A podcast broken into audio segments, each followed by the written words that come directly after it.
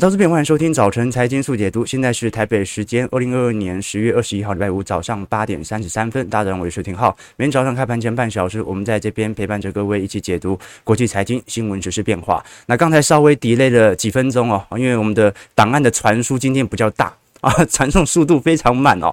好，那刚才简报已经就绪了。我们今天持续来跟各位关注的是昨天，其实美国股市早盘的时候还蛮亮丽的，费半甚至涨幅有来到两个 percent。好，但为什么后续在尾盘四大指数开始周烧？明显的卖压，就是因为联准会的官员再度释放了相对鹰派的言论，来以此来抑制当前度市场看似要进行反弹的意愿。我们看到昨天十年期美债殖利率再度创了本轮以来的新高，那包括道琼收黑一百点，纳指和标普则是下跌了零点六 percent，仅仅只有费半还在一个小幅的。逆势收红空间啊，小涨零点七 percent。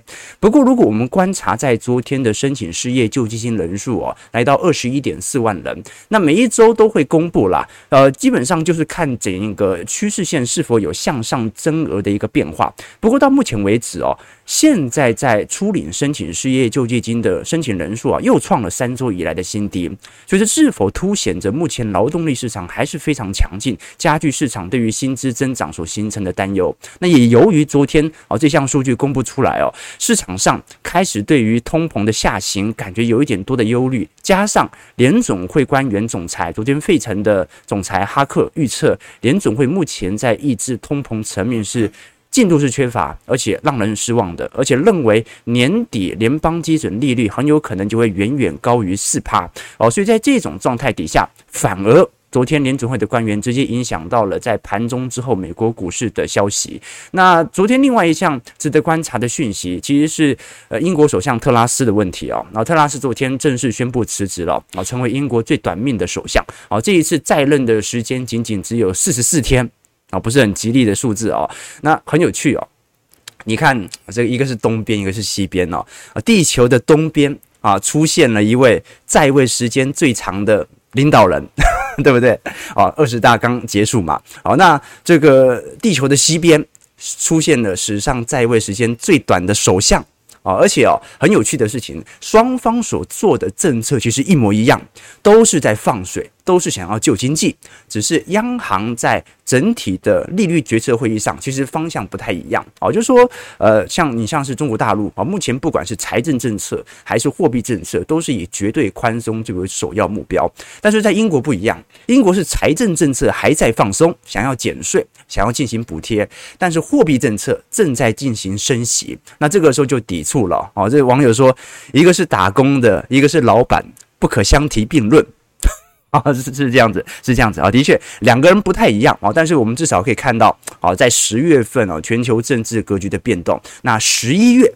又会有显著的变动了。那我们先来观察一下昨天，尤其是大宗资产价格的走势。我们虽然看到西德州原油价格和布兰特原油价格看似有一点涨跌互见，可是昨天比较值得观察的讯息是，因为随着二十大逐步来到尾声，昨天彭博社传出消息说，中国目前正在讨论缩减入境隔离的时间。本来中国的入境隔离时间是七加三啦，现在改为可能是二加五，就是在旅馆隔离两天，然后再。在家中隔离五天，那么很有可能在这种放宽隔离政策的渐进化的过程当中，它可能 避免的，或者说难免的，就会有一些适度的啊确诊病例把它跑出来或者传染开来，但是它也似乎预示着中国经济成长复苏的可能性。所以接下来我们就来观察了，因为我们过去对于原油价格的持续的走走行而下行，它有一个。绝对的因子在，那就是我们是假设中国的需求没有大幅度变化的，就假设中国就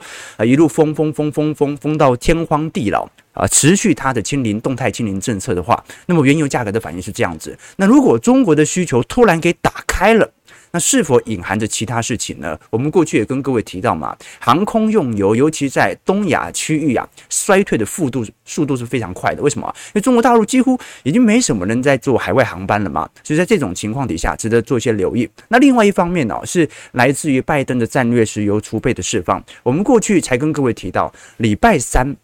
原油价格持续受到抑制的原因，来自于美国总统拜登宣布将自家的战略十倍储油，我们讲的 SPR 释出一千五百万桶，哦，那这已经是使得美国的战略储备石油啊持续创到历史低点，哦，所以基本上赌很大，然后就是在期中选举以前，拜登已经卯足全力。尝试着要压低通膨。啊，但是美国的国防问题上啊，在接下来几乎肯定在选举完之后，肯定会有新一波的购买和采买。那如果我们回归到现在标普五百指数的 EPS 的变化，其实在整个今年的表现仍然算是不错啦。我们只能说在第三季的 EPS 的下调算是比较下显著下行的。那尤其过去一段时间，我们看到费城半导体指数受到美中禁令的影响，跌幅已经跌了一大段。哦，所以现在。不管是艾斯摩尔或者相关的设备厂、半导体厂公布财报以及财测之后，反而多数都是比市场预期还要来得好。那当然啦，因为中美禁令又不是现在，那是一年以后嘛，有一年的宽限期。那我们也可以观察到，这张图表示美国标普五百指数未来十二个月的营业利润率的表现。我们讲营业率哦，讲的是一家公司在营业收入当中有多少比例是靠本业赚取的。好，这个。指标它是特别要把业外收入给去除。好，就是你不能把你的大楼给处分掉，你把你的股票给处分掉，就当做你公司的收入，必须要实实在在的去了解有多少比例是靠本业所赚取的，反映出企业本身的经营能力。那我们观察到非常有趣的迹象哦，其实标普五百指数在过去的营业率哦，大概表现的幅度大概是十五个 percent 到十六个 percent。那二一年之后快速的上扬，已经来到十七个 percent 以上。其实现在还在一个均值下滑的过程当中，当然。股价早就已经反映它即将要回归均值了，所以接下来来观察的一件事情就是哦，现在美国的利润率啊，或者营业利润率，其实还是在一个显著的正值区间。美国企业其实没亏损，只是利润变少。好，那么它会不会引发成两千年或者两千零八年的系统性的股灾？它来自于 EPS 有没有可能大幅的转为负值？就是不止。这个没赚到钱，而且每年都在亏钱，而且成本还要照付啊！这个是市场上持续来多做一些留意的。我们其实如果从巴菲特指标来观察基期指标啊，它还在一个相对高位的区间了。所以我们觉得很有趣的一个情况是哦，过去跟各位提过说。做周期投资，它有非常多的均值周期的指标来进行回测，其中一个是巴菲特自己发明的巴菲特指标，它是用美国股市的权益总市值去除以美国的 GDP，简单来讲就是不吃不喝多久，美国人可以呃多少年份赚到现在股市的报酬。好，那我们看到二零年以后哦，几乎就是要两年不吃不喝才能赚得到。那巴菲特一直认为哦，基本上至少要在一点五倍以下。才有一个比较符合建仓的空间。那如果要明显低估，甚至要来到一点二倍。所以，二零二零年，巴菲特当时，巴菲特指标大幅下弯，他有没有买股票？几乎没有，而且来不及买哦。当时只跌一个月度嘛，好，所以接下来就要来观察了。在这种位阶很快的，接下来尤其是波克下的十三 F 也即将要出炉。按照这种基期指标，巴菲特还会遵照着这样的一个方向吗？值得大家来多做一些留意和观察。好，那我们先把焦点移回到欧洲，来理解一下英国当前所产生的情况。刚才我们跟各位提到说，今年十月份呢、啊，地球的一边产生了在位时间最短的首相。但地球的另外一边产生了在位时间最长的总书记啊，那双方呢，其实都是进行货币宽松、财政政策的补贴，但是呢，双方在内部名义上的支持力度反而是差得非常多的哦。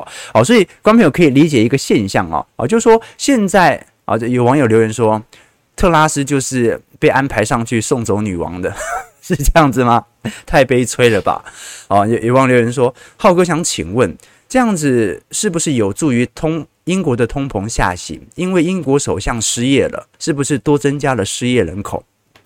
哦，你们问的问题都很有水准哦。好，我们财经号角的网友，哦，这种问题也也不能这样说，对不对？哈，因为他失业了，就有人可以就业啊，所以刚好抵消，所以不算增加失业率哦，所以这对降低通膨没有太大的帮助啊啊，但也可以，也可以，你要硬硬要这样想也可以，那你就对不对？今年台湾失业率要怎么下滑？导呃上升导致通膨下行呢？啊，这个今年的十一月份的选举，那就值得观察了。好了，我们往下拉了。刚才我们跟各位提到说，特拉斯这一次受到显著名义上的反弹和内部保守党内部的反弹，主要是因为推出了两项计划。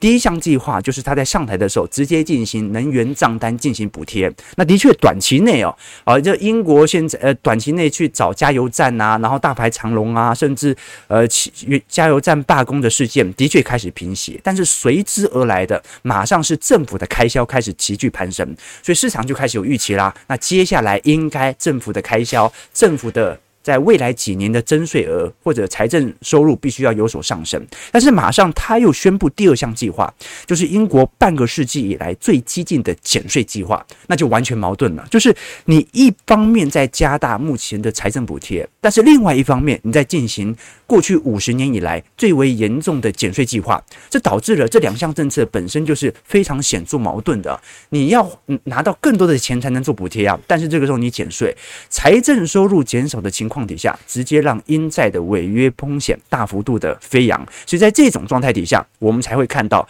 哎，这个英国政治内部的冲突啊，非常显著的发酵。当然了，民主国家都会实施政党政治啊，政党多半有。一些既有的政治意识形态啊，但是从这件事情你也看得出来哦，民主国家它也需要有一些超出党派的有识之士啊，因为不管怎么说哦，特拉斯在宣布这些比较激进的财政政策计划之前哦，至少要跟英格兰央行讨论过吧。这刚才都是忽略到一件事情哦，他的两项政策矛盾就算了，他跟英国央行目前的升息政策也是显著矛盾的。如果他跟这些银行家稍微聊一下，根本就不可能推出这项政策哦。而且重点是什么？重点是特拉斯是保守党，诶，保守党就是越少干预，越少管制，你结果他踩出了像。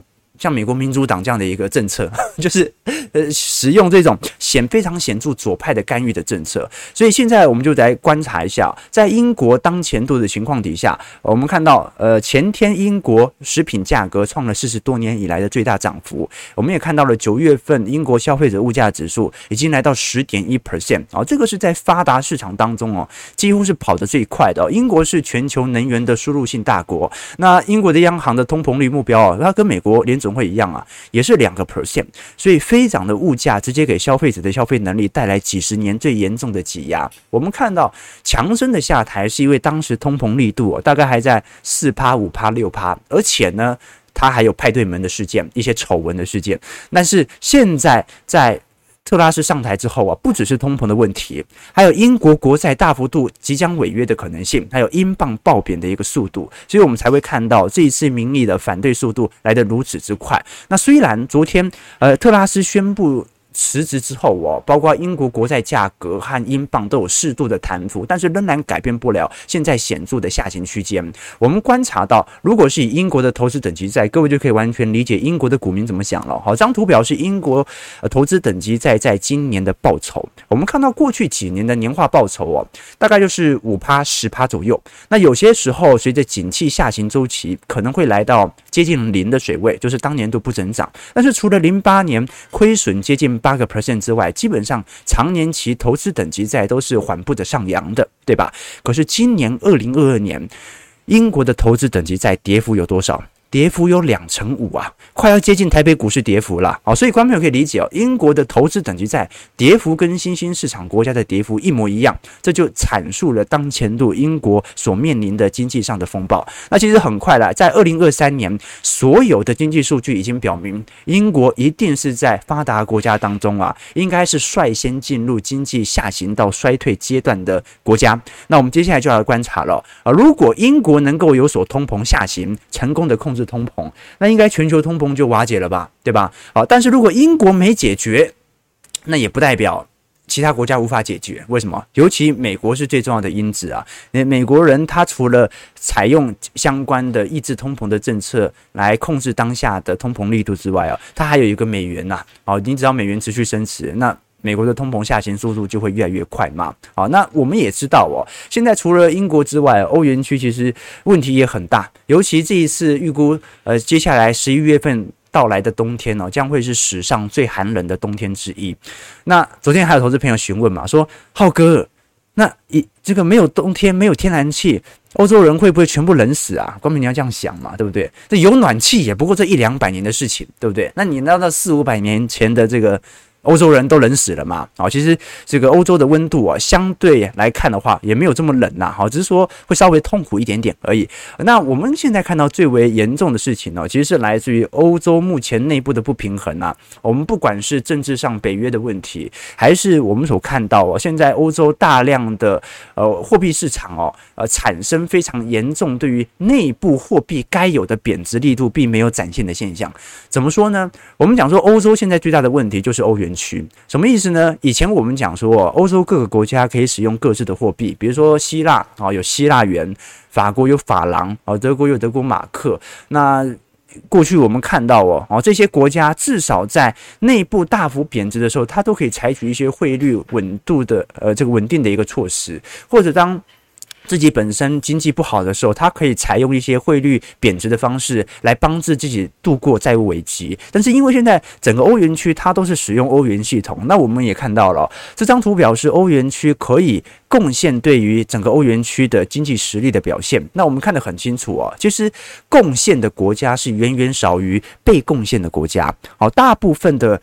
其他的国家其实都是在吸食这些前面几名国家的呃经济实力啊，包括德国、法国、意大利、荷兰、瑞士啊，所以在这种状态底下，值得留意一下啊。接下来我们看到整个欧元区在下半年 利率决策会议哦，似乎就有可能开始释放明年一季初即将要停止升息的迹象啊。网友说：“浩哥最近看到好多你的诈骗呐啊，对，大家小心诈诈骗好不好？我们讲过很多次了啦啊，其实。”其实我觉得正常人不会被诈骗哦，啊，真的会被诈骗呢，真的是，呃，可能是不太熟悉我们财经号角或者没有看我们直播的投资朋友，我我有一种感觉啦，反正是年纪比较大的这些啊，这个老爸老妈比较容易受骗，在家里嘛，可能讯息管道被蒙蔽了，他就不知道啊，原来这方面是被骗的哈。我有一种感觉哦，就是我父母年轻的时候哦，比现在聪明。就是做事很干练，又很能吃苦嘛，好像什么都懂啊，然后也能够解决很多问题哦。但是各位应该都会有这种 feel 啊，就是老了之后，老人家感觉就是呃不太灵光，不是变笨就不太灵光，就身体是还不错的，但是对于这个世界的认知好像落后了一步啊。比如说老年人比较常会分享早安图啊，或者一些生活冷知识啊，其实也可以啦。好，那另外一个就是他们解决的问题的方式好像有一点过时。但是我后来问我爸，他说。他年轻的时候也觉得阿公是这样子，所以我在想说，我自己老了，我们老了之后可能也会变这样子，就是被年轻人唾弃啊。但往好的方向想啊，是我们这一代哦，能够熟悉网络，老了之后仍然可以上网，获取的信息量很大啊。到时候我们七八十岁还可以拍抖音跳舞嘛，对不对？但是哦，你说呃，具体来讲，信息量这么大，其实也不是太好的事情啊。你像具体的 NFT 元宇宙低轨卫星哦，虽然我们感觉好像。大概了解，但是具体的内容又不是特别了解哦，所以哦，你要跟上时代哦，就不能抱有着固有的认知不放啊！你要对事物永远好奇，永远学习，不断给自己找新的知识，把它灌输进去啊！其实想想挺累的啦，好，所以我们以后啊浩哥终极目标，我们还是倾向做一个傻乎乎的老人，但是认知维持在不要被骗就可以了啊！这个是。这个给自己的中心思想啊，八点五十二分，好，马上看一下美国股市在昨天的表现。昨天算是小幅回档了，道琼小跌九十点，零点三 percent，在三万零三百三十三点；纳指下跌六十五点，零点六一 percent，在一万零六百一十四点；标普百指数下跌二十九点，零点八 percent，收在三千六百六十五点；费半上涨十五点，零点六九 percent，在两千二百五十三点。昨天，费半成分股其实涨势也没有多显著啦。啊，辉达上涨一点一 percent，应材上涨一点八 percent，甚至台积电 ADR 还下跌零点一三 percent。不过，至少昨天半导体设备大厂科林。收市飙涨了七点八 percent。这一次，科林所发布的最新财报和财测都比市场预期还要来得好。但是，他也警告，受到美国对于中国扩大晶片禁令的影响，明年营收可能会减少二十到二十五亿元。那 IBM 昨天也收红四点七三 percent。IBM 这一次第三季获利和营收都比预期来得好，而且也上调全年成长预测，这就蛮有趣了。然后，在全球景气下行区间，但还有上调财测的机会在。好，那就值得大家来多做一些留意和观察。察了。好，那我们接下来聊一下日元的变化好了。呃，因为日元昨天碰到一百五了，哈，碰到一百五了。我们如果以三十年对称线来看的话，哇，这已经快要突破一九九零年代的高点了。所以，观众朋友，现在日本的货币情况哦，是不是开始有比较显著的？呃，回贬的力道，甚至要回到呃广场协议以前呢，这个是值得大家来多做一些留意的。因为从技术层面呢、哦，它其实已经有一点呃来到满足点的迹象。因为你说一百五要到两百五这一段区间，要在接下来联总会的利率决策即将来到尾半端的时候进行持续的上攻，这是有一点难度的哦。啊，因为我们都很清楚哦，现在全球货币的动态啊，它不是来自于单一货币政策的变化。日元会贬到这种程度，它不只取决于日本的货币宽松，因为日本的货币宽松一直都在。我们真正观察的是，如果美元或者说联总会的升息政策，它在明年一季度末即将要结束，那日元还有可能飙到两百五十块吗？啊，这个是值得观察的。当然啦，这样说不准，我们只能说日元可能涨势也。即将来到一个陌生段的呃末跌段的一个迹象在，值得大家来多做一些留意和观察。其实我们也看到了，日本最近已经减少了非常多对于美元资产购买的计划。我们都很清楚，日元。日本是全球最大的美国公债的持有者哦，但是已经连续三个月度开始有所下滑了。这是否代表着就是日本央行它是有意要将日本当前的汇率守住在当前的位阶呢？因为很明显嘛，过去一段时间已经证明了日本其实货币政策对于本身的出口没有太显著的增额啊，甚至在过去几年还被。呃，韩国和日本超越了 GDP 水平啊，对不对？这很真的很神奇嘛！啊，我我还是觉得从实体数据一定有一些落差啊，怎么可能 INF 所公布的数据，台湾的 GDP 现在是东亚第一名呢？啊，除了新加坡之外啦，啊，除了新加坡和新香港是东亚第一名，超越日本啊，这真的有一点神奇。所以后续我们也针对这个章节来多做一些参考啊，就说按照日本当前度的物价水平，你怎么看台湾的工资水平？平均人均 GDP 是不太可能超越日本的，但是值得观察的另外一件事情是新兴市场当前度的变化。这一次我们看到大摩所出了的报告，认为新兴市场的估值已经得到非常显著的修正了。各位可以看到这张图表是呃全球新兴市场指数。以及全球新兴市场指数的修正幅度啊，其实已经有非常显著的下压力度了。这一次新兴市场的 EPS 的下滑远远大于全球的发达市场。好，所以如果接下来景气即将来到一个相对低点筑底震荡的位阶，新兴市场应该是会领先这些发达市场开始进行筑底的。那当然，如果我们把全球的亚洲市场指数减掉全球。新市场指数啊，可以看到，其实过去一到两年的卖压幅度仍然算是特别显著的。那其中特别最为明显的，其实是中国市场啦。中国市场是导致本轮新兴市场的 EPS 下调幅度来的最为显著的原因。各位也看到了，这张图表是纳指金融指数。什么叫金融啊？这个金融是 Dragon 的那个融哦，讲的是衡量大中华地区的市场的下行的变化。那我们看到哦。这张金融指数哦，二零一三年大概还在五千点左右哦，在二零二一年曾经一度飙到两万点以上，但是从二一年开始就做一个非常显著的下行。好，所以目前啊，这这个纳斯达克中国金融指数已经下滑到二零一三年的低点水位了。那昨天很有趣啊，我还看到一些新闻，你像是这一次量子基金的投资大师罗杰斯啊，他还。宣称说要把大量的中国股票留给子孙哦，那这个说话就很有意思了。到底他的看法是中国股票在他有生之年已经无法上涨了，所以他留给子孙，还是因为中国股票具有非常显著的前瞻力，所以他留给子孙？哈，值得大家来多做一些留意和变化了。我们至少可以肯定的一件事情哦，那就是市场现在对于市场担忧的风险，其实主要还是集中在欧元系统，反而现在市场担心美元出现信用风险危机和中国出现信用风险危机的几率算是蛮低的。我们看到，在过去几年，市场呃往往担心这个中国的供应链或者担心中国的烂尾楼或者信贷上的违约风险啊，通常我们看到这项压力测试指标都有非常显著的上行空间。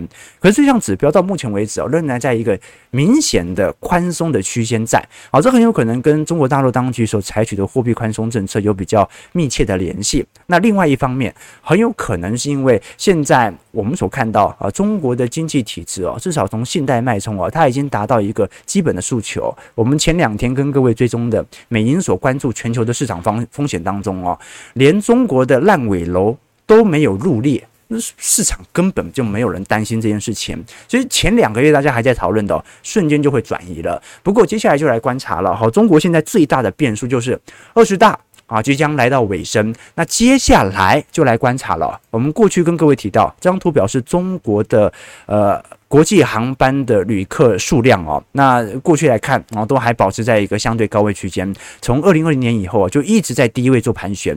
那接下来随着中国逐渐的松绑当前的呃清零政策，是否有能够帮助？呃，不好意思，这张图表是香港恒生指数，我们看一下呵呵这张图表。好，这张图表，接下来。中国市场能不能开始做一个适度的调整，带领着新兴市场走出当前的疲惫周期，值得大家来多做一些留意。好，最后我们看一下台北股市表现。台股昨天很神奇啊，哦，本来跌了快要三百点，最后拉到仅仅只有小跌三十点，一度掼破了一万两千七百点的关卡。不过最后台积电尾盘急拉，而且这个急拉感觉拉得有一点。粗糙哈啊，按照这种粗糙的方式哦，也不像是那只主力拉的，对吧？啊，投信昨天也没买多少啊，那外资昨天还卖了一百多亿啊，所以很明显。选举要到了哈，选举要到了。那成交量啊，昨天甚至放大到两千三百三十八亿，这个是过去半个月以来的最为显著的量能。那我们过去也跟各位聊到了，外资昨天卖超其实还在一百出亿哦，所以呃，基本上卖到一百出亿哦，台北股市大概还要跌个一百点左右啦，然后才算算是一个正常的下压幅度哦。但昨天仅仅跌了三十点啊，那就说明有人在护盘嘛。哦，很有趣的一个情况是，随着持续股票的下移，昨天。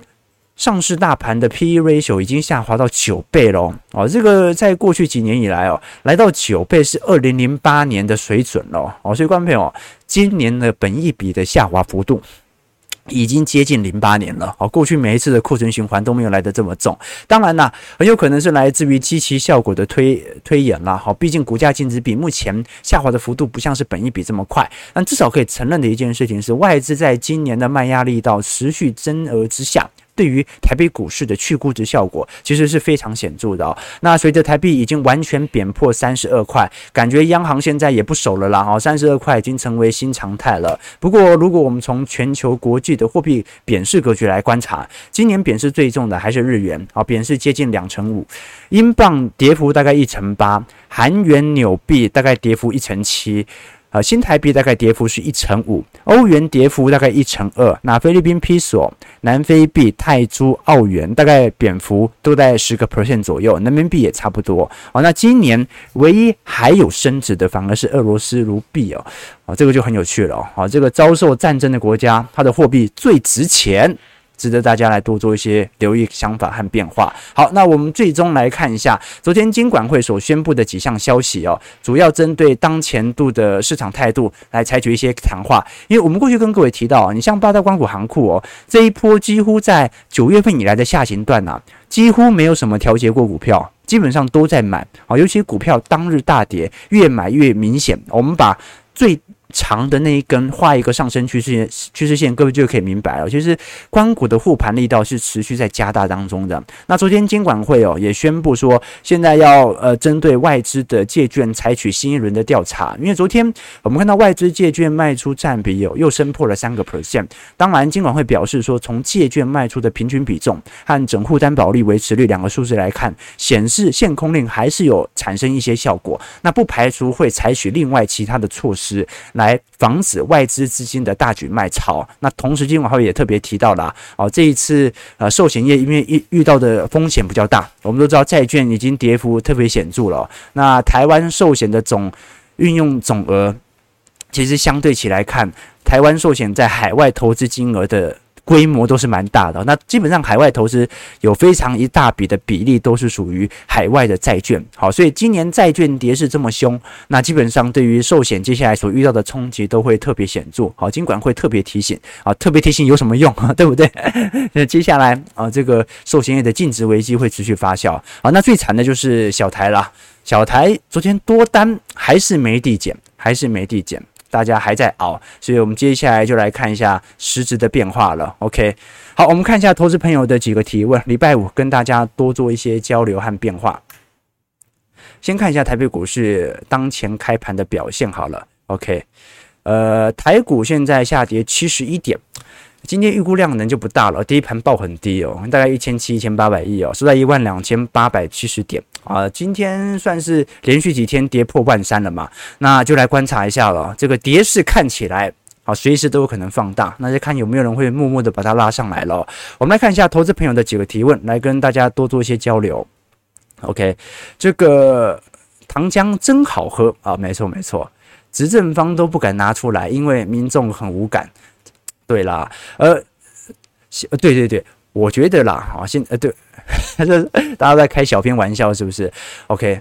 我我觉得大家现在是这样子哦，小我们小编其实这个很认真在准备每天的 P PPT 哦哦，其实，在做这些资料当中哦，我们和小编有时候都会有一些头脑风暴哦，就是想办法去理解这项数据背后的含义哦。数据大家看的都是一样，但是观点是各自解读的。我们小编人很好啦，哦，他人长得也很漂亮，他说什么我都会答应，对不对？好，除了加薪，OK。所以大家如果支持小编，欢迎各位可以加入小编的。会员专案，请小编喝咖啡，每个月四十五块嘛，哦，这个小编其实其实也不错了，对不对？因为这个加薪这件事情啊，等景气回来我们再来谈，对不对？我们每天大家请小编喝的咖啡哦，足以让他喝星巴克喝到吐了啦，哦，所以我们小编也算是有利人士，好，也有利人士哦。这个他会说，现在感觉大家炒股好像炒到没什么信心信心了。这个融资余额其实下滑幅度已经特别显著了嘛，对吧？呃，选举到了，大家啊，对啊，志伟哥已经加入四个月了，对不对啊？志伟哥是我们的老观众了啊，这个港股怎么那么惨啊？在港股，它还是有一些政治面的因素了哈。港股它真的不能用单纯的市场上的获利动能来衡量，因为它从一八年就有非常显著的下滑空间了。OK，呃，据报说英国政府引爆了美国公债的旧债交易流动性不足的问题，美国会不会在发生在抗击通膨的时候啊，同时升息，但是又要紧急买债的矛盾做法？呃，我认为不会到紧急买债了啊，但他停止缩表就可以了，对吧？啊，停止缩表他不要再把自己的债券丢出来，他就能够适度的解决流动性风险的问题了。所以，我认为美债流动性是一个当前度蛮大的问题啊，但是处理它的方式其实是蛮多的。OK，这个 Terry Wang 说啊，这个哦有五千多张下跌还可以抄啊。是不是在偷臭拜登？我没有这样说啊，这个 傻乎乎的老人有同感。OK，我们尊敬老人的啦，好，只是说大家真的要以防，基本上被骗的大部分还是年纪比较大的长辈居多啊，所以还是要适时的关注，哦，给大家基本的认知。那最重要的是让他随时能够接受在外流通的资讯，在这样的一个角度底下，其实投资赚什么钱？